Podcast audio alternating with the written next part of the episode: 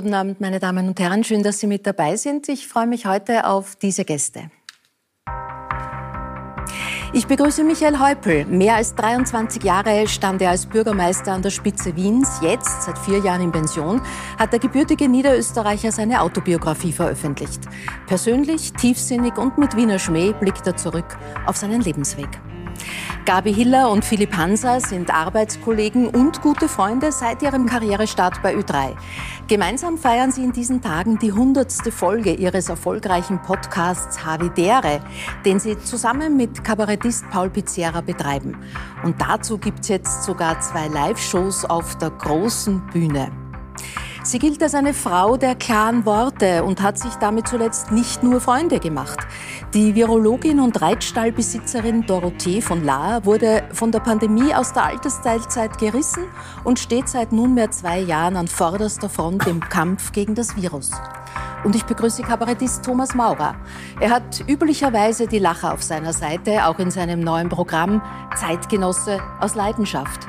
Im Vorjahr herrschte jedoch betroffene Stille, als er in einem emotionalen Fernsehauftritt vom Corona-Tod seines Vaters erzählte. Herzlich willkommen, das sind heute die Gäste. Frau von Lahr, derzeit sind wir so in der Omikron-Hochphase. Sie sind bekannt dafür, dass Sie immer sehr Klartext gesprochen haben und durchaus auch unangenehme Aussagen getroffen haben. Also 3G als geimpft, genesen oder gestorben hat äh, für besonders Furore gesorgt. Ähm, wollten Sie es damit besonders deutlich machen oder absichtlich übertreiben?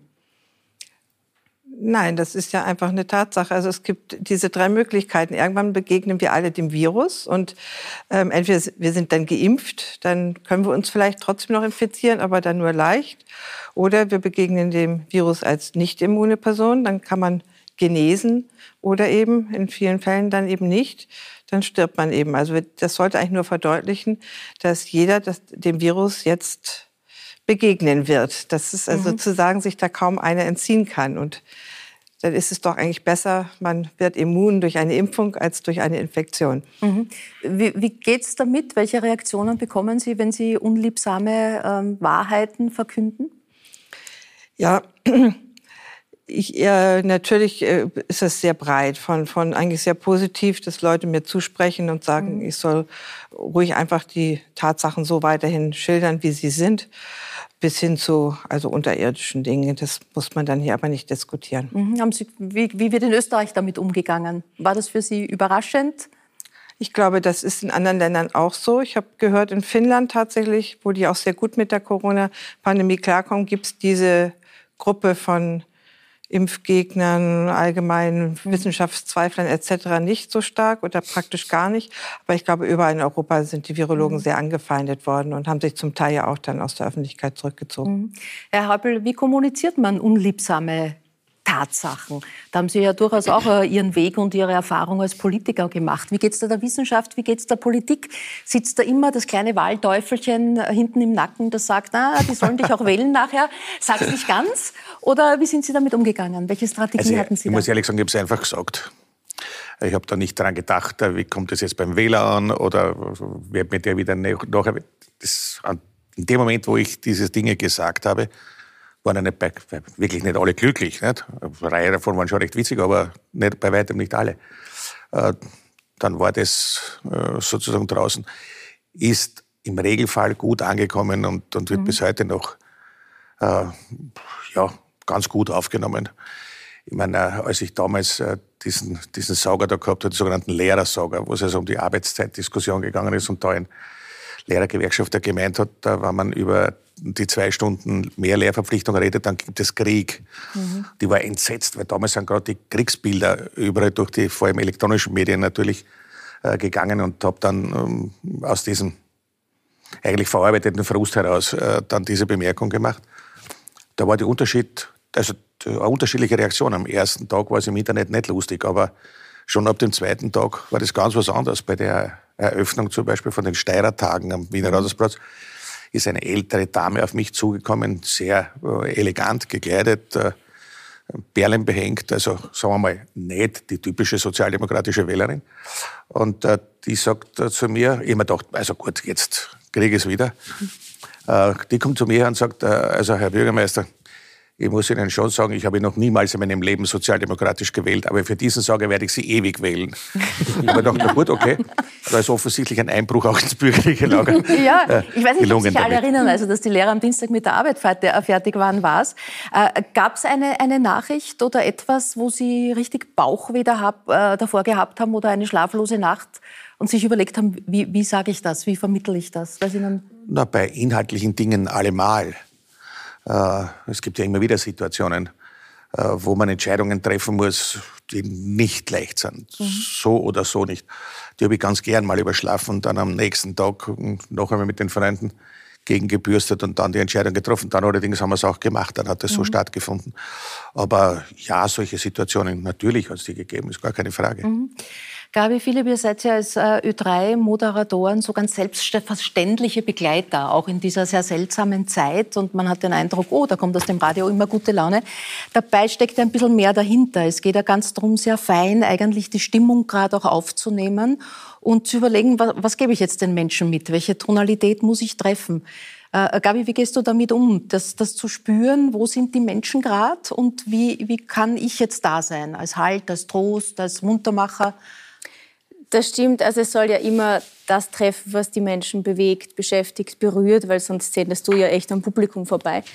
Ähm, nur, ja, natürlich abseits der Ö3-Nachrichten, die natürlich die Faktenlage äh, bringen, sehe ich meine Aufgabe dann schon im Begleiten und im Motivieren und positiv begleiten. Weil es bringt ja nichts, wenn man dann, weiß ich nicht, fünfmal in der Stunde hört, wie tragisch und wie schlimm jetzt nicht alles ist. Ich finde, man findet hoffentlich in jedem Tag irgendwas Positives trotzdem. Das ist ja Wahnsinn. Sie geht den ganzen Tag so. Ja? Die ist immer positiv. Das ist unglaublich. Mir taugt das echt, finde ich super. Und du sagst ja, dann, lass mich mal grantig sein, oder was? Ja, stimmt. Gestern Na, erst. Gestern. Ja, gestern habe ich einen Auszucker gehabt, das stimmt. Aber ja, manchmal muss es auch schon noch ein bisschen raus. Ja. Ich glaube, Auszucker ist dann im Rahmen bei mir, ja. ehrlicherweise. Ja. Und du hast jetzt was vergessen, tatsächlich. Äh, bei dir schwingt ja auch immer die, ähm, wie bei so vielen, die Familie und die Freunde mit, von denen du auch sehr, sehr viel ähm, Energie aus deinem Alltag für die Hörerinnen und Hörer ziehst, finde ich. Und das ist äh, bewundernswert. Du machst das sehr mhm. gut. Ich gebe dir einen Plus. Danke, ja. Äh, aus dieser Idee war ja auch der Havidere Podcast geboren. War, ja. war, vielleicht den Nicht-Wiener Zuschauern, was heißt Havidere überhaupt? Ah, Havidere kann viel heißen. Ähm, äh, der mir interessieren, bevor ich jetzt das vorgebe, was würden Sie sagen? Habitäre. Kann man, das, kann, man das, formell kühl abhandeln? Dann ist die Abkürzung von habe die Ehre. Ja. Ich habe genau, die ja. Ehre. Ja. Und wann sagt es der Wiener oder die Wienerin? Nein, eigentlich, äh, wenn er nicht Grüß Gott sagen will, sagt habe die Ehre. Servus oder also ein oder Gruß. auch ein Ausschrei genau, ein Gruß ja. kann sein oder auch ein Ausschrei. Das ist eigentlich ein Altzweck. Sensation, ja, genau. Ja, Das letzte Mal habe ich es, glaube ich, gesagt, wie mir die Heckklappen von meinem Auto am Schädel ja. gefallen ist. Ja, genau. Ja. Kennen Sie das, Frau Rundler? Havidere, sagt Ich kenne das nur als Begrüßung. Als Dass man das sagt, wenn die Heckklappe einen auf dem Kopf fällt, ist mir neu. man intoniert es dann an. Also ehrlich gesagt, wenn mir das passiert, sage ich was anderes. Was war die Idee? Was war die Idee zum Podcast? Also die, die Idee war tatsächlich... Ähm, ähm, zu Beginn der Pandemie ist das Ganze geboren mit Paul gemeinsam, Gabi und ich, ähm, dass wir die Menschen tatsächlich auch begleiten wollen, dass wir in unseren Alltag hineinblicken lassen wollen, dass wir äh, nicht nur über Corona reden wollen, dass dieses Damoklesschwert, was über jeden hängt, was in die eine oder andere Richtung auspendeln kann, dass wir sagen, hey, es gibt all, abseits dieser, all, dieses allgegenwärtigen Themas auch noch andere Themen. Und die sind ganz normal und banal. Und die haben offensichtlich, ähm, wenn sie authentisch präsentiert werden, hoffentlich ähm, auf ziemlichen Wiederklang, oder sagt man Widerhall? Widerhall, Widerhall sind ja. sie auf Widerhall gestoßen, genau. Und äh, da haben dann viele gesagt, die besten Folgen sind die, wo ihr einfach drüber redet, was gekocht habt. Jetzt ganz ah, banal ausgedrückt, ja. ja. Und ähm, im besten aller Fälle nimmt man manchmal was mit für seinen Alltag äh, und ja, ist, ist gefühlt mit einem Bier dabei. Die Sehnsucht nach Banalitäten, Thomas, treibt dich die auch um? Ah, die, die, begegnen einem eh. Also da habe ich den Eindruck, die muss man nicht extra suchen. Aber es ist, äh, dass sowas wie äh, Alltag langsam sich wieder ankündigt, ist nach zwei Jahren Ausnahmezustand äh, schon grundsätzlich ganz erfreulich. Mhm. Du hast schon, so hast du es mal in einem Interview formuliert, ähm, als, als Kind, als Bub herausgefunden, worauf es wirklich ankommt im Leben. Also drei Dinge muss man können. Fußball spielen, ähm, was Ach so, ja, in der Schule war das, naja, ja. also entweder Schmähführen oder Raffen oder Kicken, idealerweise ja. eine Fächerkombination. Das, das, ja. wo, wofür hast du dich entschieden oder warst du sozusagen in der gesamten Fächerkombination? Ähm, äh, Schmähführen, ja. Ähm, Kicken war ich nicht so wahnsinnig begabt, hab's aber schon teilweise als äh, Kontaktsport an der Grenze zum ja. Raufen ausgeübt. Also insofern, ich war ein geachteter Vorsteher. Ja, wobei, wenn ich ja. ihre, ihre, ihre beider Biografie sehe, gab es, glaube ich, eine Zeit Ihres und deines Lebens, wo ihr nebenberuflich in die Schule gegangen seid. Das ist korrekt. Ich bin in die, ich habe eigentlich Fußball gespielt in Krems und bin nebenbei in die Schule gegangen. Ja. Allerdings ernsthafterweise muss ich hinzufügen, ich war dann schon sehr bemüht, die Matura zu machen, weil ich wollte schon als 15-Jähriger unbedingt Biologie studieren, mhm. was ich ja dann auch gemacht habe. Dazu braucht man die Matura. Aber nicht als 15-Jähriger. Ja, nicht, das war, war mein Recht gewesen. Ja. aber die Matura abkürzen hätte können, das hätte mir nicht leid getan. Aber ich habe schon immer so viel gemacht, dass ja. ich gerade durchgekommen bin und dass ich gerade die Matura machen kann, aber die restliche Zeit habe ich beim Fußball verbracht. Thomas, die Legende schreibt, dass du in einem äh, Jahr, in einem Durchgang von zwölf Fächern elfmal äh, den Fünfer angeschrieben hast. Ja, so ähnlich war es. Also ich, ich, war ein Jahr an der Handelsakademie, wobei so jetzt auch unter Verhör treten gerade nicht sagen könnt, warum. Allerdings habe ich sehr gut tippen gelernt, was mich bis heute zu einem beliebten mhm. Kooperationspartner mit anderen Kollegen macht, weil ich mhm. schnell schreibe. Ähm, und ansonsten, ich glaube, wir hatten 13 Gegenstände und die waren elf gefährdet und neun Verwandlungen waren dabei. Neun ja. Verwandlungen? Aber das war doch tatsächlich eine, eine, ein Jahr, an das ich mich eher, wie es hätte ein Jahr in einer Überdruckkammer verbraucht, äh, erinnere. Ja, äh, das Herz für Fußball eint äh, Sie beide auf alle Fälle, wobei nicht die Farbe. Äh, ist es ein Problem, dass ein, ein Rapidler ein Bekannter Nein, ich bin, keine, ich, ich bin eigentlich Nullgruppler. Als Na, Kind war ich tendenziell Sportclub-Anhänger, ja. aber aber tatsächlich äh, nehme ich äh, am Fußball mit deutlich weniger Leidenschaft teil als viele andere. Verstehe. Ich habe also ich habe ein kaputtes Knie, das reicht. Und als Australier hat man ohnehin im Moment ein großes Herz, das Leid hätte, sozusagen ich hätte vereint. Da gar kein Problem, wenn er Rapidler wäre, ich bin mit einer Rapidlerin verheiratet. Also, uh, okay. tut mir leid. Also so oh, wie, wie, äh, ich bin nämlich Sturm Graz-Fan, da kann ich in die Bresche ja? springen. Riesiger Sturm Graz-Fan, ist das okay? Das ist alles ist okay. Wer sich für den Fußball begeistert, finde ich okay. Mein Herz ist halt violett und das ist okay. Passt ich bin ja nicht deswegen gegen einen anderen Verein, sondern ich bin für meine Austria. Gut, dann ja. bin ich für Sturm. Passt. Ähm, Herr Häupl, ähm, Sie haben jetzt, äh, Herbert Lackner hat Ihnen dabei geholfen, das aufzuzeichnen, Ihre, Ihre Autobiografie mit dem Titel Freundschaft äh, vorgelegt. Ähm, an wen richtet sich der Gruß? Äh, wie, was bedeutet der heute noch? Na, zunächst einmal vordergründig bedeutet er einen Gruß innerhalb der Sozialdemokratie. Aber das war gar nicht die primäre Überlegung. Mhm.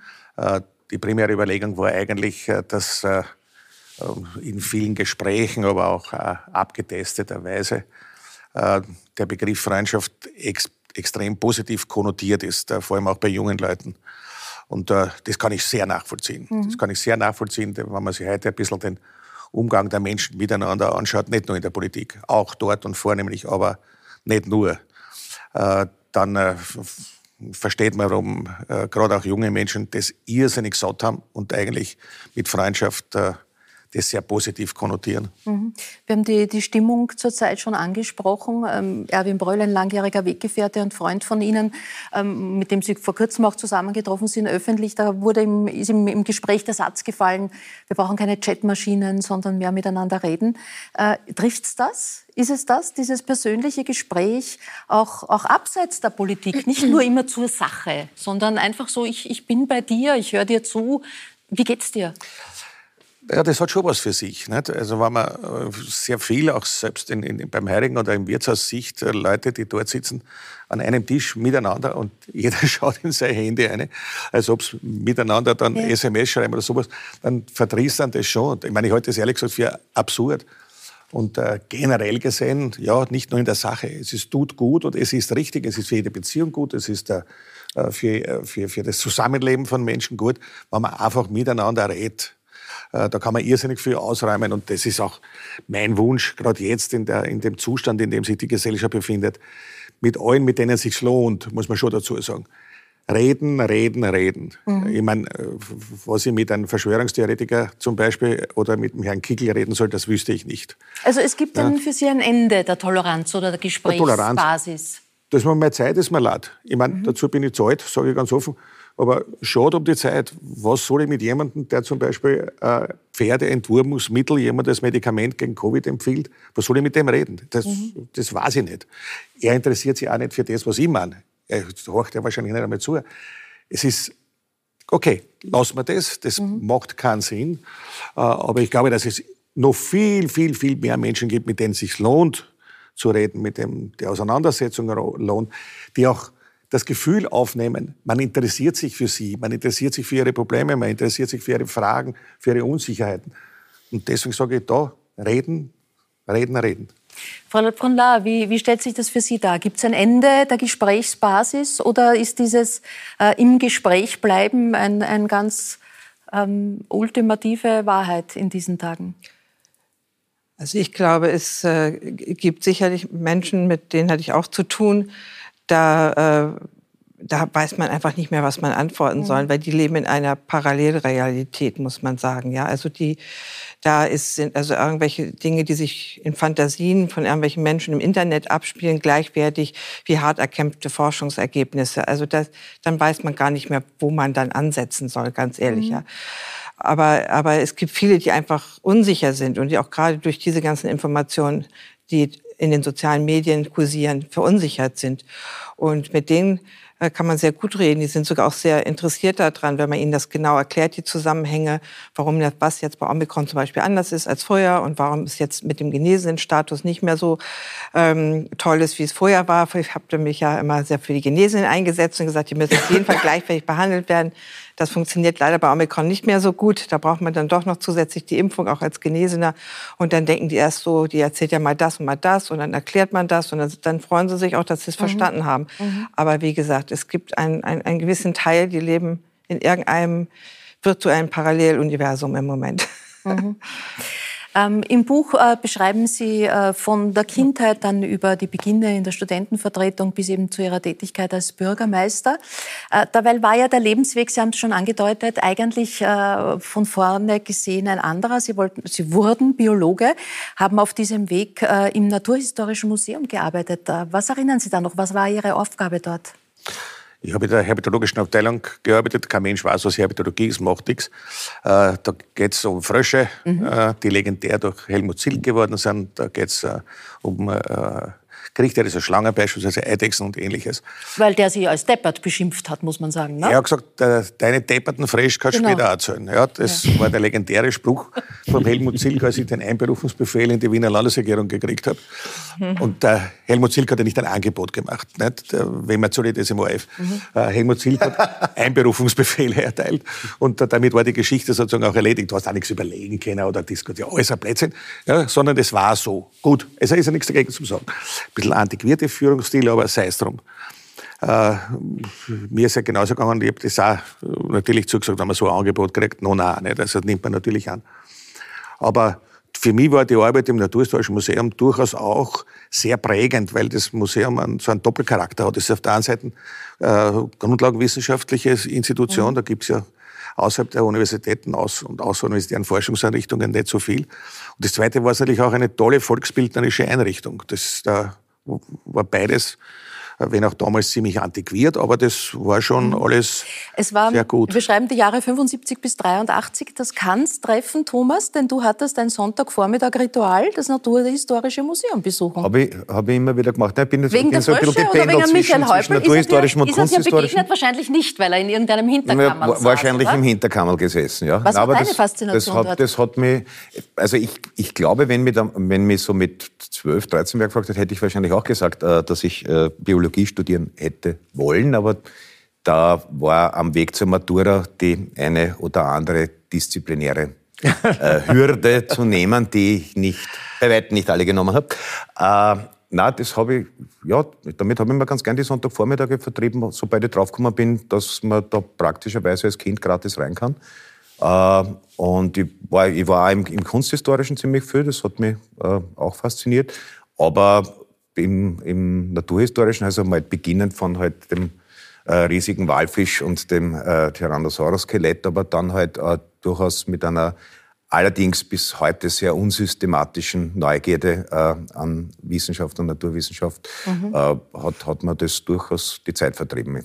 Mhm. Was, meine, meine Eltern haben mich möglicherweise etwas merkwürdig gefunden. aber, Mittlerweile ist auch da Gras drüber gewachsen. Äh, es hat ja, um bei den Tieren anzuschließen, letztes Jahr, letzte Woche eine ähm, Tierstudie für Aufsehen gesorgt. Der Skandal war, dass sie von Steuergeld bezahlt wurde, ja. äh, wo, wo, wo wie ist die V und, und was haben wir alles für ja, Tiere gehabt, Eichhörnchen und, und, und Dachs. Und, äh, ist das schon die, die Basis für einen Kabarettisten? Muss das ja ein gefundenes Fressen sein? Nein, man muss nicht jeden aufgelegten Öfer verwandeln. Also äh, es ist äh, also ich, ich teile es ja ganz gerne auf. Ich habe ähm, für das Tagespolitische habe ich das Format mit dem Robert Walfrader und dem Florian Schäuber, Staatskünstler. Da, vor allem wenn wir gerade im Fluss sind, dann kommt dann sowas gar nicht vorbei. Und die äh, Solo-Programme haben immer einen längeren Bogen, ein, ein, größeres Thema und praktisch keine tagespolitischen Aspekte, mhm. so dass ich von den Solo-Programmen wahrscheinlich ein paar alte sogar wieder reaktivieren könnte, ohne dass man äh, viel meldet, weil, äh, mer merkt, weil es eben nicht äh, sich am, mhm. am Tagesgeschehen aber wenn du sowas liest, wie jetzt so, äh, zum Beispiel diese Tierschlagzeilen, was, was für einen Instinkt ja, mir, weckt mir das in Mir hat es auch deshalb gefallen, weil ich äh, vor einiger Zeit in einem Interview das ist mir auch so halt eingefallen, habe gesagt, das ist auf den Altkanzler Kurz bezogen, dass sich, äh, wie habe ich gesagt, dass, dass sich dieser, dieser äh, Märchenprinzess in der Pubertät stecken gebliebene Kaulquappe erwiesen hat, aus der nicht einmal mehr ein Frosch werden wird. Da sind wir beim Thema. und insofern habe ich dann halt die anderen Tiere gesagt, na schau. Ja, was Hätten sie mich gefragt, äh, wer, wer die Quappe so vielleicht einfache Form, wie man Metamorphose erklären kann, das finde ich gut. eine einfache Form, wie man Metamorphose erklären kann, finde ich super. Ja, aber was weckt das bei Ihnen, solche, solche Schlagzeilen, also, ehrlich gesagt, die uns ja zuletzt äh, Wie ich das das erste Mal gehört habe, ist gesagt, da werden Sie jetzt die Kabarettisten wieder ärgern, weil diese Realsatire können Sie schwer überbieten. Und wenn das Ganze nicht mit Steuergeldern finanziert wäre, hätte ich es ja nur verrückt und lustig finden. Das, so ist es natürlich. Und keine Sekunde gefragt, welches Tier wäre ich eigentlich? Nein. Nein. Also ich, ich meine, ich habe schon meinen Vogel auch wie alle Menschen, aber Aha. so schlimm ist es nicht. Äh, hat sich die, die, die Aufgeregtheit, das Level der Aufgeregtheit auch äh, durch Ihren äh, Krankenhausaufenthalt verändert? Also Sie haben drei Monate im Krankenhaus nach Komplikationen nach einer Nierenkrebsoperation äh, verbracht, wo man ja gestoßen wird auf eine ganz andere Welt und auch auf ganz andere Dinge, denen man Bedeutung gibt in diesen Momenten. Das ist jetzt schon ein Zeitl her. Es geht Ihnen ja Gott sei Dank gut. Aber konserviert man dieses Gefühl auch weiterhin in dem, was man was man für wichtig hält, worüber man sich noch aufregt, was, was lächerlich ist, Schon. was bedeutend ist? Schon, selbstverständlich. Äh, die Beurteilungswertigkeit äh, verschiebt sich. Äh, das hat auch praktische Konsequenzen, zum Beispiel auf meinen Lebensstil, auf die Ernährungsgewohnheiten, auf die tatsächliche Umsetzung wieder jetzt zum Sport. Zum Beispiel, weil so ohne weiteres hält man ja sein Gewicht, das, man, das ich gehabt habe, wie ich aus der Reha herausgekommen bin, nicht. Also es hat praktische Konsequenzen, aber es hat, auch, es hat etwas ausgelöst, von dem ich nie besonders ausgezeichnet war. Eine gewisse Gelassenheit. Äh, es ist nicht alles so furchtbar und so schrecklich, was man manchmal glaubt, wenn man da mitten in dem ganzen Getriebe selbst drinnen steht. Bei weitem nicht. Mhm. Sie wurden zuletzt immer wieder auch als möglicher Kandidat für eine Bundespräsidentschaft genannt. Gäbe es noch ein politisches Amt, das Sie reizen würde? Also äh, für, für das Amt des Bundespräsidenten genannt zu werden, ist extrem ehrenvoll. Aber ich kann mich jetzt nur wiederholen, weil wir das in letzter Zeit öfter gefragt. 100 Prozent Nein. Und ohne Notariatsakt oder sonst irgendwas. Ganz sicher nicht. Ich war 35 Jahre hauptberuflich in der Politik. Das ist genug. Mhm. Und das, was ich jetzt mache, nämlich äh, den Wissenschaftsförderungsfonds, äh, wo man ja nicht selbst Wissenschaftler ist, sondern Wissenschaftlern hilft äh, durch entsprechende Projektfinanzierungen. Äh, die Volkshilfe, das mein soziales Anliegen ist und äh, jetzt äh, auch das Dokumentationsarchiv des österreichischen Widerstandes auf Wunsch meines alten Freundes Rudi Edlinger, der leider verstorben ist. Also das mache ich gerne. Mhm. Das ist alles durch die Bank ehrenamtlich und ja, mhm. ich bin in keinem Aufsichtsrat, ich mache diese Sachen. Und Sie sind Vater, Sie sind Großvater. Sind Sie familientauglicher geworden als äh, früher? Äh, möglicherweise auch das. Also es war jedenfalls äh, zu Weihnachten sehr schön, dass die Familie das erste Mal nach zwei Jahren, drei Jahren, ja, wieder, ja, drei Jahre eigentlich, weil zuerst konnte ich nicht, weil ich da im Krankenhaus war, zu, zu seiner Familienweihnachtsfeier machen und dann war die, die Corona dazwischen. Also nach drei Jahren das erste Mal wieder zu einer Weihnachtsfeier zusammenkommen ist. das zum Beispiel habe ich in der Vergangenheit auch immer wieder organisiert, aber diesmal war es mir emotionell wichtiger als jemals zuvor. Mhm. Äh, Philipp, für dich waren es auch besondere Weihnachten, wenn ich da gleich ansetze. Du hast ja äh, einen sehr großen Altersunterschied. Wir haben darüber schon mal gesprochen mit mhm. deinem Papa, der heuer, glaube ich, 80 wird sogar. Ja. Wenn, ich, wenn ich das richtig. Februar. Ja. ja. Äh, hat er den 80er und äh, ihr habt äh, zu Weihnachten gemeinsam auf Ö3 moderiert. Wie ja. war das für dich? Wie war es für ihn, ein neuer Ö3-Star geboren? Hoffentlich. Ich finde schon. Ich weiß nicht. Ja, das er ist besser als du. Ah, hundertprozentig, ja. Danke, Gabi. Sehr freundschaftlich. ähm, na, es war sicher die besonderste Sendung für mich. Ähm, es sind dann diese Wörter, die man, mit denen man immer so um sich schmeißt und Superlativen. Ich finde das immer ein bisschen entbehrlich, aber in dem Fall trifft es wirklich zu. Das war die, sagen wir, die Sendung, die am wichtigsten für mich war in dem Jahr. Mhm. Ähm, wenn der Chef zuschaut, ich nehme jede Sendung wichtig, aber wenn der Papa mit mir auf Sendung ist, mhm dann hat das schon einen gewissen Druck auch, muss ich ehrlich sagen. Ich wollte es halt einfach, wenn ich das kurz so ehrlich sagen darf, nicht verkacken, ihn quasi vor ganz Österreich zu entblößen, ähm, quasi in meinem Auftrag und dann ist das irgendwie nicht oder funktioniert das nicht oder ist das irgendwie nicht gut. Und deswegen habe ich tatsächlich alles Wort für Wort vorgeschrieben und diese Breaks habe ich weggeschmissen und das, was einfach aus ihm rausgekommen ist, waren die besten Breaks. Mhm. Das, das ist der Punkt. Und du hast zugehört als Freundin Natürlich, und Kollegin. Natürlich, ich habe auch alles nachgehört, was ich verpasst habe. Also es ist schon so, aber da, da sagst du ja auch immer, das hast du ja von deinem Papa. Diese, äh, ja, diese heitere Gelassenheit und immer, immer alles mit so ein bisschen einem Schmäh und dann aber doch äh, immer eine gute Botschaft dabei bei jeder Aussage. Das kann er schon gut. Ja, wobei meine Mutter geht das mittlerweile, glaube ich, schon ein bisschen am Socken, ehrlicherweise. Immer der gleiche Schmäh, denkt sie sich auch schon. Aber für jemanden, der ihn neu kennenlernt, der wird sich sicher denken, lässiger Harvey. Ähm, äh, Gabi, welche Aufgabe hast du in dieser, in dieser Dreierpartie des Havidere-Podcasts zwischen Philipp Hansa, Paul Pizzerra? Ist das Gewissen, hat dich der Philipp einmal äh, bezeichnet. Das Gewissen. Ja, wir haben ja von, ähm, von unseren Hörerinnen und Hörern, von unseren Havis, haben wir zur hundertsten Folge so ein Video bekommen, so ein mhm. YouTube-Video zehn Minuten lang, wo sie halt so erzählen, wo sie uns hören, wo wir sie abholen, ähm, wo wir sie vielleicht aus irgendeinem ähm, wenn man so sagen darf, scheiß Tag rausgeholt haben ähm, und ihnen vielleicht ja zumindest äh, ein bisschen gute Laune bereitet haben. Und da hat, haben sie uns auch beschrieben. Und da hat eine gesagt, sie findet, ich bin die Seele und das Herz des Podcasts. Aha. Das finde ich sehr schön, danke. Ja. Ähm, ja, ich weiß gar nicht, ob jetzt jeder von uns so eine gewisse Rolle hat. Das naja, Gute ist, wir sind die, einfach die Gabi so, bändigt die anderen, Ja, oder? ich wollte gerade sagen, mir also, das Wort Bremsen jetzt eingefallen. Ich glaube, das ist so ein bisschen negativ konnotiert, aber das ist es gar nicht. Vielleicht werden der Paul und ich manchmal ausfällig, wenn wir über Fußball reden. Da schließt sich der Kreis wieder. Wenn es um Sturm Graz geht, dann wird es ernster. Ähm, es gibt und wenig Folgen, die wir schneiden. Also wir bereiten uns ja auch nicht wirklich ja. vor. Also wir, wir skypen jede Woche äh, zusammen. Das ist eigentlich das Schwierigste, einen Termin zu finden, wo drei Leute äh, eine Stunde lang Zeit haben zu skypen äh, und nehmen uns dann äh, währenddessen auf. Und da gibt es jetzt kein großartiges Vorgespräch, wo wir sagen, okay, heute reden wir über ABC, sondern wir reden halt einfach drauf los. Ähm, und ich finde, das macht es, glaube ich, aus. Wie kam da Paul Pizzerra dazu, zu dieser Truppe? Ja, das wissen wir auch nicht mehr so genau. Er hat sich genau. teuer einkauft, muss ich ehrlich ja. sagen. Jetzt, wenn er da ist, kann ich sagen, er hat viel Geld in die Hand genommen und dadurch, ja. dass er keine Rechnung haben wollte, ging du, das dann das recht schnell. eine ganz klare Begründung. Wir haben den Paul kennengelernt, ja. äh, natürlich durch seine Auftritte bei Ö3 und im Ö3-Wecker. Und dann haben wir uns gleich, man, man merkt das doch, wenn man sich gleich gut versteht, also wenn man einfach gleich eine Basis hat und gleich irgendwie die auf, dem gleich, auf der gleichen Welle äh, quasi surft.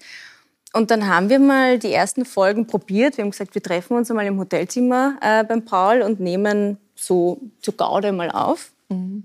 Und die sind ein Jahr lang gelegen, diese ersten drei Folgen. Weil wir, es war irgendwie keine Zeit da, irgendwie wollte sich ja keiner drum kümmern. Dann war der Lockdown, dann hat jeder Zeit gehabt. Und dann haben wir sie halt online gestellt. Das ist ein also Corona-Baby, dieser Podcast. Ein Lockdown, ja. ein Lockdown-Baby. Aber in meinem Podcast ist eine Sache, die große Bühne eine andere. Es wird zwei Auftritte im Globe geben, mhm. nicht irgendwo. Ähm, da, der Herr neben euch kann da ein Lied davon singen, dass das eine andere Aufgabe geben. ist, wenn man ja. sich auf die Bühne wagt. Was, was macht ihr auf der Bühne? Ähm Jonglieren. Auch, auch, ja, auch da haben wir jetzt kein... Hast Zeit, Thomas? wir haben noch keinen Plan. Backup-Plan. Auch da gibt es jetzt kein Konzept dahinter. Also das wird sicher kein geskripteter Auftritt, weil das, das sind auch nicht wir. Also der Philipp und ich, wir sind ja keine Kabarettisten, ja, der Paul natürlich. Aber ja, wir versuchen halt einfach genau das zu bieten, was wir halt sind, ein Live- Ein Live-Event. Und es wird schon so ein paar Überraschungen wahrscheinlich geben. Und wir werden das Publikum mit einbinden. Aber was da genau passiert, das weiß keiner. Thomas Maurer wundert sich gerade sehr. Zu wenig Respekt an der Aufgabe. Kann das gut gehen, sich auf die Bühne stellen? Na, wenn ich einen Podcast hätte, würde ich es genauso machen. sein? Nein, aber ist das Ganze mehr Arbeit, als man glaubt? Äh, ich weiß nicht, was man so allgemein glaubt, aber ich kann bestätigen, dass es doch viel Arbeit ist. Also ähm, am letzten habe ich mit Unterbrechungen, weil dazwischen andere Dinge waren, aber eigentlich so zwischen äh, August und Dezember durchgehend gearbeitet. Also ganz von selber kommt es dann nicht auf die Welt. Ich habe aber auch schon Abende gemacht, wo ich mehr oder weniger fast nur improvisiert habe. Das ist immer eben die Frage, was man sich vornimmt. Vermischen sollte man die Dinge nicht. Also mit, einem, mit etwas, was eigentlich ausformuliert und ausgeschrieben gehört, dann halbfertig auf die Bühne gehen, ist zum Ja. Beispiel Ja, das nicht. auch nicht viel gescheiter, wie mit einem Auto mit drei Radeln auf die Autobahn fahren. Ja. Na gut, wir haben ja, Entschuldige, aber wir haben ja jetzt keine Tour. Es gibt jetzt kein ganzes Programm. Das sind jetzt mal zwei Termine. Schauen wir mal, wie es ankommt und dann schauen wir Ja. weiter. Michael Häupl hat gerade vorher gesagt, dass das Wort Freundschaft gerade bei jungen Leuten auch äh, gut ange angenommen wird und angesagt ist. Ist das so? Also trifft das auch das, was ihr tut, gut? Hätte es Freundschaft heißen können, der ganze Podcast, wenn es nicht wiederum politisch... Äh, Na, ja, ein bisschen schwingt da bei Havidere eh das Wort Freundschaft mit, weil wir haben Havidere, nicht habe die Ehre geschrieben, sondern Habi mit Y. Und die Gabi jetzt gerade voll. Was will ich Habi. sagen? Mit, Y. Das ist vollkommener Blödsinn. Das andere I. Das andere I, ja genau, das verwechsel ich immer schon seit Jahren. Äh, also mit I, Havi, mit, mit W, ja, Walter und I, Ida. Ähm, und das sind halt, die, äh, diese Gruppe es sind unsere Havis, ja. Das sind nicht irgendwelche Fans, sondern das sind halt unsere Havis, die neben uns sitzen, passiv, die nicht wirklich mitreden können, wenn sie den Podcast hören. Aber das Feedback, das wir am häufigsten bekommen, ist, man hat das Gefühl, man sitzt neben, mit einem Bier neben euch und kann quasi mitreden. Und ja, dann ist das schon irgendwie eine große Freundesgruppe. Also würde ich das Wort gern mitnehmen. Der Paul Pizzerra hatte vor kurzem seine Verlobung mit Valerie Huber kundgetan. Was? Im, im äh, Havidere Hab ich Podcast. Wart ihr selber auch überrascht? Oder? Ja. Ja, im Podcast haben wir es nicht gewusst. Er Nein, hat sich extra zurückgehalten, hat er gesagt, Ja. weil er es uns im Podcast erzählen wollte. Es ist wirklich, das ist so. Es ist ja wie ein Telefonat eigentlich. Und Ja. wir haben, weil du das vorher gefragt hast, wir haben oft, und die Gabi auch dann gesagt hat, wir haben nicht immer Zeit. Das stimmt schon. Es ist wirklich manchmal schwierig, sich zu treffen. Der Paul hat natürlich mit Pizarra und Jaus einen vollen Terminkalender, schreibt auch jetzt noch am nächsten Buch und so weiter, hat wirklich viel zu tun. Äh, bei uns natürlich auch unsere Ö3-Aufgaben. Und manchmal gehen wir gestresst rein in dieses Gespräch. Vielleicht, ich habe das Gefühl, ich werde das nach dieser Runde auch haben, dieses Gefühl, dass man dann aber danach rausgeht mit einem positiven Gefühl. Jetzt habe ich mir von der Seele reden können. Jetzt habe ich mich mit Freunden getroffen. Und ähm, ja, und das ist irgendwie ein erhebendes Gefühl. Was man noch klären muss, apropos Freunde, weil viele Hörer und Hörerinnen immer geglaubt haben, dass euch auch mehr als Freundschaft verbindet. Dem ist nicht so. Ihr seid beide in Beziehungen, aber nicht miteinander. Man merkt, du hast die letzten Folgen nicht gehört. Ah, nein, nein, Ja, na, das werden wir jetzt einmal. Ich, wir, wir sagen nichts und hörst dir an. Was für ein so, Teaser. verstehe.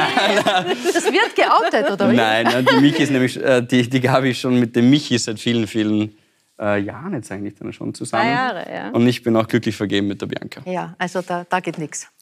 Aber stimmt, aber Das das ist halt gut so. immer dieses, es wird einem ja sofort was angedichtet. Also wenn sich, mir kommt vor, wenn sich Frau und Mann gut verstehen oder halt viel auch zusammen, wir haben auch eine eigene Sendung gehabt zusammen, dann ist da gleich einmal, aha, na gut, die haben da was miteinander. Ja, Ich habe jetzt sogar nachgekriegt, ob ich mit Thomas Maurer was habe vor zwei Minuten. Weil wir gemeinsam hat uns jemand erzählt, wie wir reinkommen sind. Wobei, wobei die Sendung wollte ich noch, noch ansprechen, die ihr fünf Jahre lang moderiert habt. Fragt das ganze Land, hieß die am Samstagnachmittag, Mhm. gibt's jetzt immer noch, aber ohne euch. Äh, die Grundidee ist ja einfach, wenn man ein Dilemma hat, wenn man ein Problem hat, fragt man ganz Österreich um Rat. Ist das eine gute Vorgehensweise, Herr Häupl? Den Rat der vielen? Ähm, oder sagen Sie, ui? Also, das kann ich so nicht beurteilen. Ich würde es nicht machen. wenn, ich, wenn ich einen, einen Rat brauche, und das braucht jeder Mensch und ja, auch oft, dann frage ich schon Leute, wie heißt das so schön, meines Vertrauens, das klingt ganz deppert. Ja. Aber jedenfalls Leuten, die man kennt, Leuten, denen man weiß, dass man auch Dinge besprechen kann, die dann tunlichst nicht im Internet auftauchen. Ja. Ich bin gern bereit fürs lang erwartete Michael Häupl Stand-Up-Solo dramaturgische Beratung äh, zu leisten. Genau. Da habe ich zwar nicht im Internet, aber auf der Bühne. Ja, genau. Therapie gibt es. Wie man so eine Sendung natürlich nutzen kann, ist, ja. also es war ja eh von bis Dilemmas, von banal bis ja fragwürdig, aber wurscht. Das ist ja halt für denjenigen oder diejenige gerade ein Problem. Ja. Aber es war auch oft dabei sowas wie, ich bin 24, möchte mich selbstständig machen. Ähm, die haben ja einfach nur, die brauchen nur dieses Fünkchen Push, den man ihnen gibt ja. mit positiven Geschichten. Und da haben dann natürlich ganz viele angerufen. Ich meine, das war pro Stunde über 1000 Leute, die da anrufen ähm, und gesagt, hey, bei mir war das so, ich habe es so gemacht, probier mal den Weg. Also die brauchen ja nur so ein bisschen Bestätigung. Und für das war es dann mhm. ja, das ist schon okay. immer gut. Und ist es immer noch. So also das funktioniert ja. nach wie vor so, dass Menschen dadurch Motivation kriegen, den nächsten Schritt zu wagen. Finde ja. gut, ja. Äh, ist, es gibt ja sowas wie Open Science auch, Frau von La. Ist das, ist das auch in der Wissenschaft wichtig, nicht im eigenen Saft zu braten, sondern auch Ideen und Anregungen oder Fragestellungen von Menschen, die aus ganz anderen Ecken kommen, äh, zu hören? Ja, oft äh, entsteht Neues an den Grenzgebieten zwischen zwei Fachgebieten in der Grenzregion. Da gibt es Innovation. Und das ist also sehr wichtig, dass man sich auch mit Menschen auseinandersetzt, die nicht genau dasselbe Virus oder die Virologie machen. Also es war jetzt sehr spannend, dass wir sehr viel ja auch mit diesen Modellierern, diesen Komplexitätsforschern Kontakt hatten. Das mhm. war für mich ein ganz neuer Bereich, der super spannend war und wo wir also auch sehr viel produktiv ähm, interagiert haben und diskutiert haben. Und ähm, so, glaube ich, ist es wichtig, dass die Disziplinen miteinander mhm. kommunizieren. Und äh, wie gesagt, und dann Sie haben mir vorher gesagt, wenn ich in die Öffentlichkeit hätte wollen, wenn ich äh, Heldin hätte sein wollen, dann wäre ich Herzchirurgin geworden und mhm. nicht Virologin. genau. Warum wird man Virologin? Ja, also wir sind ja so eine eigentlich bis vor zwei Jahren so eine kleine verträumte Gruppe gewesen, mhm. die so ihren Viren nachhängt, wo keiner genau verstanden hat, wozu und warum. Und ähm, die dann im Labor gestanden haben und eine Idee hatten und dann haben sie ein Experiment gemacht und dann gab es ein Ergebnis, oh war das schön, dann hat man das dem Kollegen erzählt und dann war es das schon, ja. Mhm. Und jetzt plötzlich sitzt man hier bei Stöckel, ja, und muss dann irgendwie allen Leuten alles erzählen und so. Das war nicht so der Traum meiner schlaflosen Nächte, als ich Virologin wurde und ich hoffe auch, dass ich bald wieder in mein verträumtes Labor zurück kann. Ja, und nicht nur ins Labor, nicht nur ins Labor, denn eigentlich hat die Pandemie sie ja aus der Altersteilzeit zurückgeholt geholt. Sie waren ja schon Sprung, auf Sprung in die Pension sozusagen. Und da war die Idee ja eine ganz andere, oder ist sie ja immer noch. Äh, sie haben einen Pferdereitstall im, im Burgenland, äh, pendeln jetzt sozusagen zwischen der Arbeit an der Med-Uni in, in, Innsbruck und, und dem Burgenland. Wie, wie geht es den Pferden? Was ist das? Ist das ein gutes Gegengewicht äh, sozusagen für die kopflastige Arbeit, dann, weiß ich mal, den Stall auszumisten? Ja, also ähm, Klar, also die Pferde fragen mich keine komischen Sachen und haben auch nichts mhm. auf Facebook gelesen, was sie mir dann irgendwie erklären müssen. Das ist schon mal sehr beruhigend, muss ich mhm. sagen. Und ähm, eigentlich brauche ich mich gar nicht mit denen unterhalten. Das ist auch sehr angenehm. Man mhm. geht einfach hin, Körpersprache, über Energie tatsächlich kommuniziert man mit denen. Man kann denen so richtig Kraft schicken. Nach dem Motto, dann gehen sie zurück und man sagt, komm her. Alles über Körpersprache und so ist das eigentlich ähm, ein sehr schöner Ausgleich zu dem doch etwas verkopften, stark kommunikativen Alltag, den ich sonst habe. Gibt es ein Lieblingspferd? Einer, der Ihnen besonders nahe ist? Ja, also meine Prinzessin, die heißt Prinzessa, ist ein Rettungspferd aus Spanien. Die ist ein bisschen krank und so, aber um die kümmere ich mich besonders. Und dann wächst einem Pferd natürlich besonders ans Herz. Die hat Asthma, die muss inhalieren und was nicht alles. Also da kann ich sozusagen meinen Fürsorgetrieb an ihr ausleben und dann ist sie mir ein bisschen ans Herz gewachsen. Ich habe mir die Homepage angeschaut und da geht es ja jetzt nicht nur um Reiten und Pferdehof, sondern um Kunst und Reiten. Auch der Tanz spielt da eine gewisse Rolle. Wie darf man sich das vorstellen, diese Verbindung zwischen Reiten und Kunst? Ja, wie gesagt, ähm, Reiten ist ja ähm, bis eigentlich das Pferd vor allen Dingen im Krieg eingesetzt worden ist und dann diese großen Warmblüter gezüchtet worden ist, sind. Davor hatte man eher diese kompakten Barockpferde, die man jetzt noch an der spanischen Hofreitschule sieht, mhm. äh, wie die Lipizzaner, aber auch die Spanier hatten ihre, die Portugiesen hatten ihre.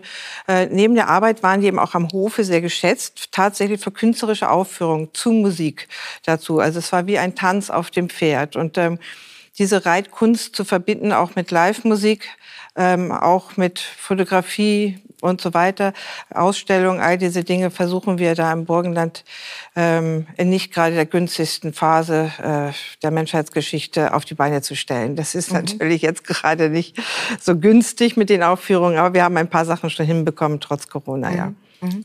Äh, Pferde, gute Pferde muss man sich auch leisten können. Das ist, äh, und die Virologen sind ja jetzt nicht nur ein verträumtes Grüppchen, wie Sie es beschrieben haben, sondern äh, ja, gerade am Weg zu, zu, zu Impfstoffen, zu Präparaten sind, haben sie schon einige Patente mitentwickeln können.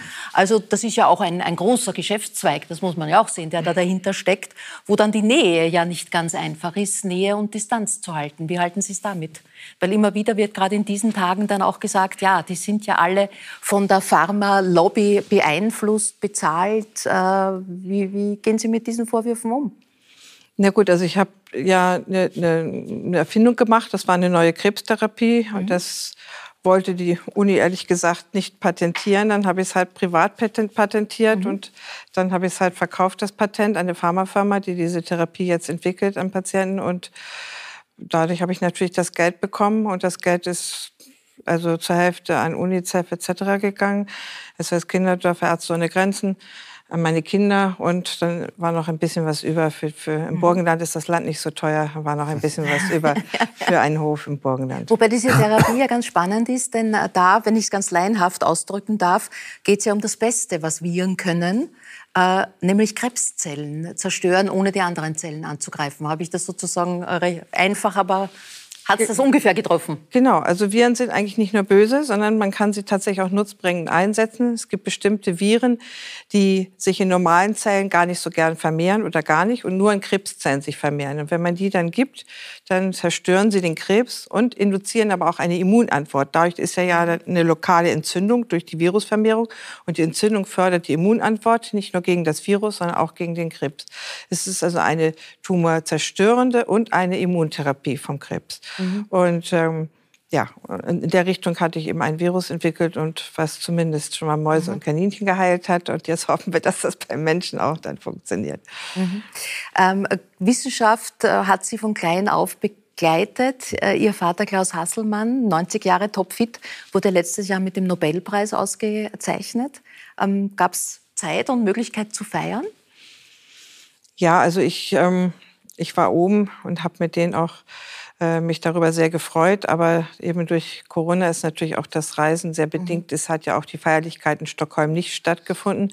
Das wird erst nächstes Jahr stattfinden. Das ist wegen Corona ausgefallen. Da gab es nur eine kleine Runde in der schwedischen Botschaft in Berlin äh, für die Übergabe des mhm. Nobelpreises. Was bedeutet der Nobelpreis für ihn? Für Sie als Tochter? Ist das das Ziel jedes Wissenschaftlers, auch wenn man es immer abtut? Ähm, ich glaube, für meinen Vater war das wirklich ein, ein, ein, eine, nochmal eine Bestätigung seines Lebenswerks. Er, ähm, er ist Ozeanologe, Klimaforscher. Klimaforscher, ja. genau. Ähm, nun mit seinen 90, den letzten 10, 15 Jahren, glaube ich, ist es so, dass natürlich jungen Wissenschaftler. Er war dann nicht mehr so im Geschehen. Er war so ein bisschen dann raus. Die Jungen haben alle ihr schon ihr Ding gemacht so und er hatte so gar nicht so ein bisschen das Gefühl, den Anschluss da zu verlieren.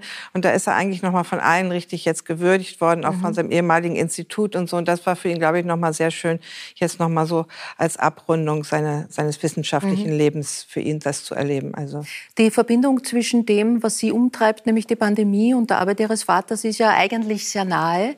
Und äh, so meinen ja viele, dass die Klimakrise die, das viel größere Problem ist, äh, das vor uns steht. Was ist sozusagen das Beste, was wir in diesem Bezug auf, aus der Pandemie gelernt hat, haben? Zum Beispiel, dass wir sehr unpopuläre, einschneidende Maßnahmen können. Mhm. Ja, das wäre schön, wenn man das auf die deutlich problematischere und längere Krise des Klimawandels auch anwenden könnte. Diese unpopulären Maßnahmen, ähm, ohne dass wir ein bisschen umdenken, die Wirtschaft umstrukturiert wird, alles auf Nachhaltigkeit mehr geht, wird es nicht funktionieren. Äh, es geht jetzt nicht darum, dass wir jetzt alle verzichten müssen und in die Höhlen zurückgehen müssen, so, sondern es geht einfach darum, dass man wirklich einfach intelligent anfängt, die andere Energieträger zu nehmen, nachhaltige Energieformen und vielleicht auch ähm, auch gewisse, gewisse Sachen dann einfach ähm, einen anderen Wert bekommen. Ja? Vielleicht mhm. muss es nicht die Billigwaschmaschine alle zwei Jahre sein, sondern dann, wenn man alle zehn Jahre eine kauft, die dann auch hält, ist, und dann ist es vielleicht auch insgesamt für alle Seiten besser. Die Herausforderungen der zweiten, zwei letzten Jahre haben Sie nicht nur aus der Altersteilzeit geholt, sondern auch in ein Burnout versetzt. Was, was hat Ihnen rausgeschafft? Ich habe mir einfach eine, eine, Auszeit genommen. Ja, ich war drei, vier Wochen eigentlich, ähm, habe ich gesagt, jetzt nicht. Und dann habe ich einfach viel geschlafen, viel spazieren gegangen, Hörbücher gehört. Und dann ging es dann plötzlich wieder, ja. In eine Parallelwelt sozusagen gegangen? Ja, ich habe mich so ein bisschen zurückgezogen, ja. Mhm. Ähm, es gab ja Zeiten, Sie haben selber gesagt, diese Angriffe, die Sie jetzt gar nicht wiederholen wollen, weil die so unterirdisch so grauslich sind. Das tut ja viel mit einem. Sie sind teilweise zu Hause in Tirol, dort wo Sie arbeiten, mit Perücke auf die Straße gegangen. Die Med-Uni hat ihre äh, Mailadresse äh, von der Homepage runtergenommen. Das sind ja, das ist ja, sind ja weitreichende Maßnahmen, muss man sich vorstellen. Ähm, was kann einem da auch lernen, damit recht zurechtzukommen? Gibt es eine Art von Supervision jetzt auch? Ja gut, also vielleicht hat mir ein bisschen auch die Familientradition ja. geholfen, wo ich das im Kleinen ein bisschen fortgesetzt habe. Mein Vater hat sich auch nie beliebt gemacht. Er war ja einer der Ersten, der gesagt hat, wir haben einen Klimawandel. Also das, was ich jetzt in der Pandemie von mir gebe, ist ja harmlos zu diesen Aussagen, die er damals gemacht hat. Mhm. Mein Großvater war im Widerstand gegen die Nazis. Also ich glaube, das bisschen, was ich jetzt hier von mir gebe und mich ein bisschen unbeliebt mache, das ist eigentlich ein Nichts mhm. im Vergleich zu dem, was was andere Generationen vor uns eigentlich schon mhm. getan haben. Ja. Ist es die Gelassenheit, äh, wo Sie gerade vorher gesagt haben, die haben Sie erworben in den letzten Jahren, die es ja letztendlich als gesellschaftspolitische Maßnahme irgendwie braucht? Das ist der Erregungsgrad einfach so wahnsinnig groß für alles. Und der ist ja vermutlich ein denkbar schlechter Ratgeber, um dann auch richtige Entscheidungen zu treffen. Und das ist richtig. Aber nur das alleine ist nicht, natürlich auch nicht. Ich meine, äh, Gelassenheit ist schon ganz wichtig und das ist ganz gut, aber ähm, äh, Lösungen ist das auch nicht. Und da geht es natürlich jetzt schon darum, dass man Lösungen findet, egal ob das jetzt das Thema Klimawandel ist, ob das das Thema Pandemie ist, ähm, ob das natürlich eigentlich in einem Gesamtzusammenhang zu sehen äh, ist, die der, der, die Pandemie natürlich jetzt als vordergründiges aktuelles Problem, aber natürlich auch der Klimawandel, die soziale Frage, die wirtschaftliche Entwicklung, das Bildungssystem, äh, das Gesundheitssystem insgesamt gesehen. Also da gibt's äh, eine, einen, einen unglaublichen gesellschaftlichen Wandel, der miteinander auch verwoben ist. Mhm. Und ich glaube, das ist etwas, was den Leuten letztendlich auch Angst macht. Äh, sehr viele Leute können mit diesen, mit diesen verwobenen Gebilde der Veränderung und vor allem mit dem Tempo der Veränderung mhm. äh, nichts anfangen. Und ich glaube, dass es eine, eine vornehme Aufgabe der Politik ist, äh, ähm, versuchen, möglichst viele Menschen mitzunehmen. In diesem notwendigen Wandel aber mitzunehmen. Ich habe das versucht, mehrmals jetzt auch, gerade im Zusammenhang mit Diskussionen äh, zum Klimawandel, zu denen man mich aufgrund meiner, meiner früheren Profession eingeladen hat, dort dort zu machen. Ohne Demokratie geht gar nichts. Mhm. Und das heißt aber jetzt im konkreten Fall, dass man letztendlich auch eine Sprache finden muss, mit der man möglichst viele Menschen zu den Maßnahmen, äh, die notwendigerweise in der Wirtschaft, äh, in der, in der Gesellschaft, in der Bildungspolitik, ähm, im Sozialbereich äh, zu setzen sind, dass man die, das auch erklärt und die Leute mitnimmt dazu. Unpopuläre Maßnahmen ist immer so ein Begriff, mit dem ich relativ wenig anfangen kann, sage ich ganz offen. Äh, denn was heißt es? Wichtig ist, notwendige Maßnahmen zu setzen und die Menschen davon zu überzeugen, dass diese notwendig sind und sie mitzunehmen. Mhm. Das erfordert natürlich auch etwas, was ich schon verstehen kann. Das habe ich auch lernen müssen. Das ist nicht nur Gelassenheit, sondern Geduld. Mhm. Äh, Demokratie ist auch eine Frage der Geduld. Mhm. Äh, Thomas, äh, wie, wie, wie, blickst du da drauf? Steht diese ganze Impfdebatte, die jetzt äh, dann mit äh, Beginn der Impfpflicht, in welcher Form die auch immer auf uns zukommen äh, wird, ähm, jetzt noch einmal eine Spitze gefunden hat? Steht die für was anderes, diese Diskussion? Ja, das, diese Parallelwelt, von der wir vorher ges gesprochen haben, wo eine kleine Gruppe sehr laut das, sich drinnen das, das befindet? jedenfalls, ja. Also ich glaube, dass es also wird schon einen harten Kern geben, die sich da in ihren äh, Weltbildern komplett verrannt haben. Wobei es natürlich ungefähr genauso sinnvoll ist, wie wenn ich, nachdem er der Heckklappendeckel am Shelf halt auf eine Anti-Schwerkraft-Demo gehe, äh, wird, bringt nicht viel. Ne? Ähm, Und, äh, aber ich glaube, dass schon diese, diese äh, eine, eine auf ganz vielen Ebenen gleichzeitig derzeit stattfindende Überforderung mhm. Äh, kombiniert mit, mit diesem doch seit 30, 40 Jahren äh, gepredigten Ellbogen- und Entsolidarisierungsdenken, äh, einer, einer Menge von unglaublich komplexen Problemen, äh, dass da irgendwann einmal was einschnappt und dass sozusagen ein grundsätzliches Gefühl des Übersehen werden. Ich glaube, was das, der Hauptantrieb, auf diese Demos zu gehen, äh, wurscht, was die jetzt eigentlich selber glauben, warum sie hingehen, ist eben bemerkt werden. Ja, das ist ja das, womit der Trump äh, bizarrerweise seine Wahlen gewonnen hat mit einem Programm, das ausschließlich für Milliardäre zugeschnitten ist, äh, die einfachen Leute auf ihren Traktoren äh, davon zu überzeugen, dass sie jetzt gesehen werden. Und zwar mit so einfach, dass er sagt, ich sehe euch. Ja, mhm. Wer hat er nicht braucht. Aber kann man also das, das heißt, dieses Gefühl, nicht bemerkt zu werden, ist ja. ganz stark verbreitet. Mhm. Das hat teilweise sicher begründete Ursachen, soziale, politische, sonst was. Mhm. Auch äh, die Wirtschaft ist da jetzt äh, nicht unbedingt das integrativste Moment vielleicht in den letzten Jahrzehnten gewesen. Äh, aber natürlich so, wie es sich artikuliert, kann es äh, in keiner Weise konstruktiv sein, weil es einfach in, äh, ja, weil es Unsinn ist. Mhm.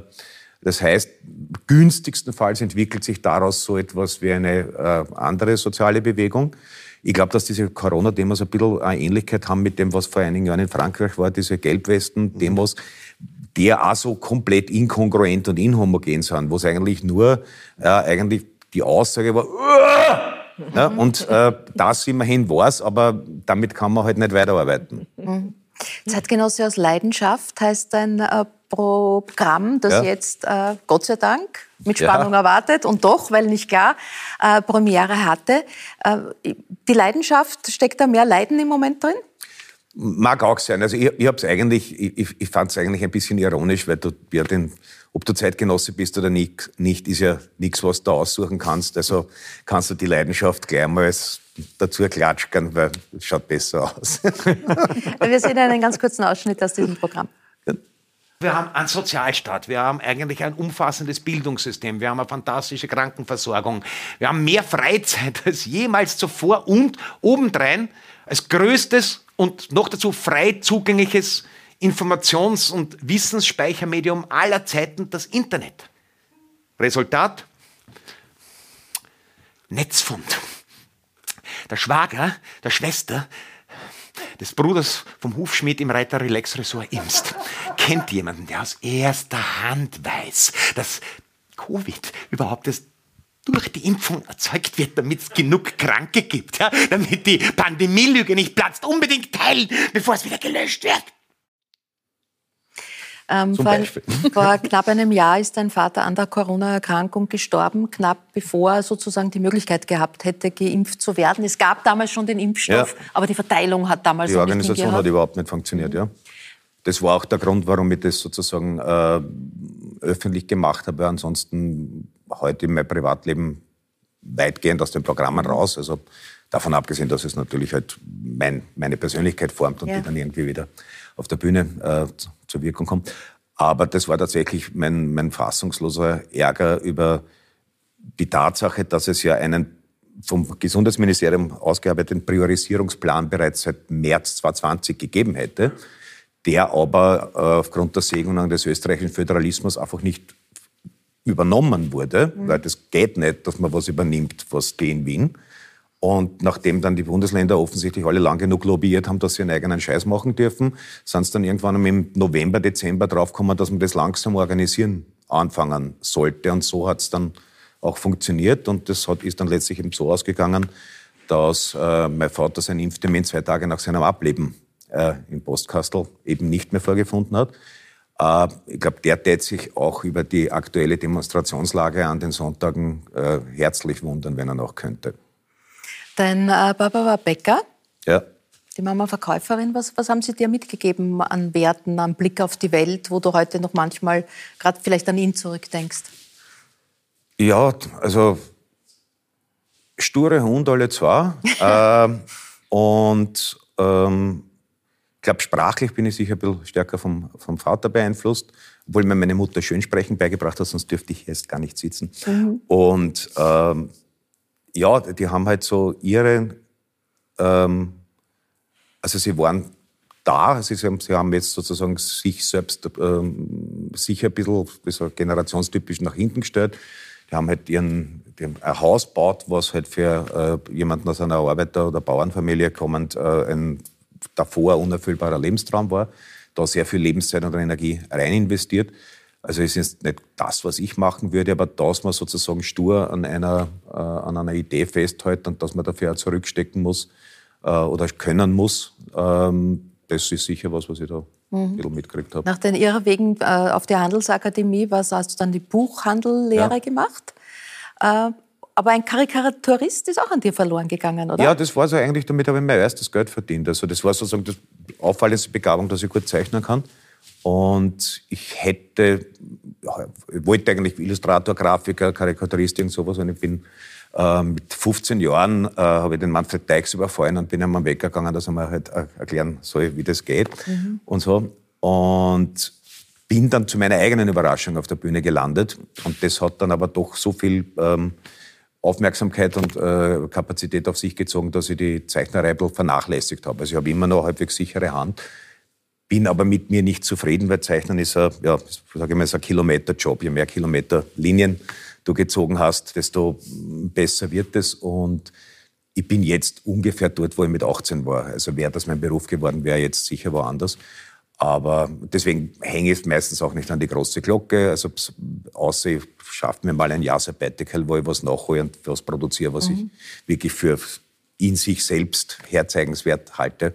Ansonsten ist es momentan wirklich ein Hobby beim Telefonieren. Was hat der Manfred Deix damals gesagt? Oder wie sehr fehlt er jetzt auch in diesen Tagen? Eher na, äh, äh, gründlich, äh, würde ich sagen. äh, nein, ich habe den, den, den Manfred Deix ähm, Jahre später wieder getroffen. Also wir haben uns eigentlich nur so gegenseitig wahrgenommen, aber äh, nicht mehr begegnet. Und dann äh, gegen Ende seines Lebens waren wir ganz gut befreundet, aber wir haben uns dann halt irgendwie, was seit zehn Jahren davor mhm. wiedergesehen. Und dann habe ich ihm das einfach erzählt. Er hat es nicht mehr genau erinnern können.